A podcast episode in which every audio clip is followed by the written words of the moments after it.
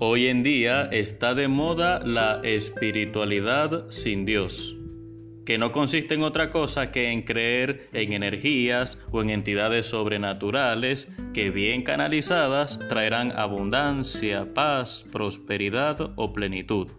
Es el cóctel de creencias que la nueva era trae consigo. A muchas personas les cuesta creer en el unívoco testimonio de fe que se profesa desde Abraham hasta nuestros días cuyo eje y fundamento es Jesucristo, muerto y resucitado. Pero esas mismas personas prontamente creerán en la ley de atracción, en la ocupación armónica del espacio o en algo tan burdo y tan banal como el horóscopo. Estas personas suelen afirmar que son espirituales, pero que no son religiosas. Una forma eufemística de decir que creen en entidades superiores que les pueden beneficiar sin asumir compromisos morales o cultuales que son elementos presentes en toda religión.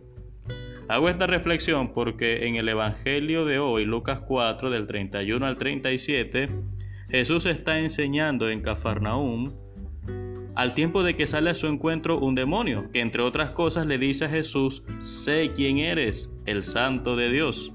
Este demonio era por su misma naturaleza un ser espiritual, pero no era religioso, porque no tenía una inclinación reverente, una adhesión de su pensamiento y voluntad hacia su Dios creador. Sí, se puede ser pretendidamente espiritual y sin embargo condenarse, vivir lejos de la gracia de Dios. ¿Cuántos ejemplos ocultistas o esotéricos podemos mencionar aquí?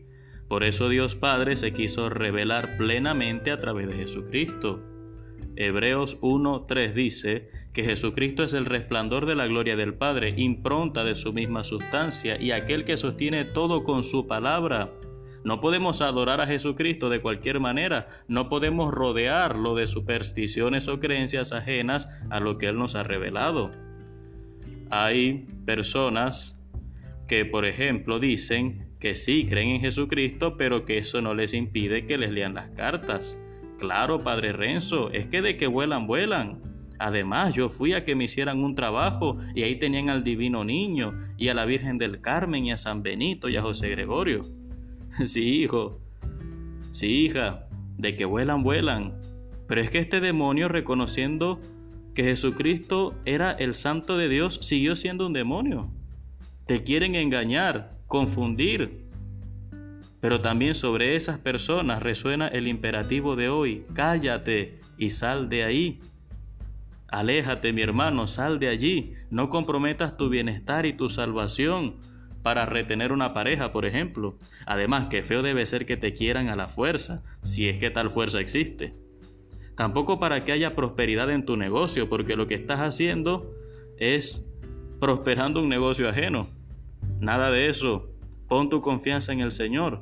Los que vieron el hecho decían de Jesús, ¿qué poder tiene su palabra? Lo ves en el versículo 36. Recordemos que estamos en Lucas 4. Por eso, hermanos, creamos en esa palabra, en ese poder. No hace falta buscar nada más. Por eso, nuestra oración de hoy será, Señor, ¿a quién iremos si solo tú tienes palabras de vida eterna? Como profesó Pedro. Señor, ¿a quién iremos? Solo tú tienes palabras de vida eterna. Hermano, no hace falta buscar a nadie más, que en Jesucristo vamos a vencer. Que Dios te bendiga en el nombre del Padre y del Hijo y del Espíritu Santo. Soy el Padre Renzo Gotera, desde la parroquia San Felipe Neri, Arquidiócesis de Maracaibo, Venezuela.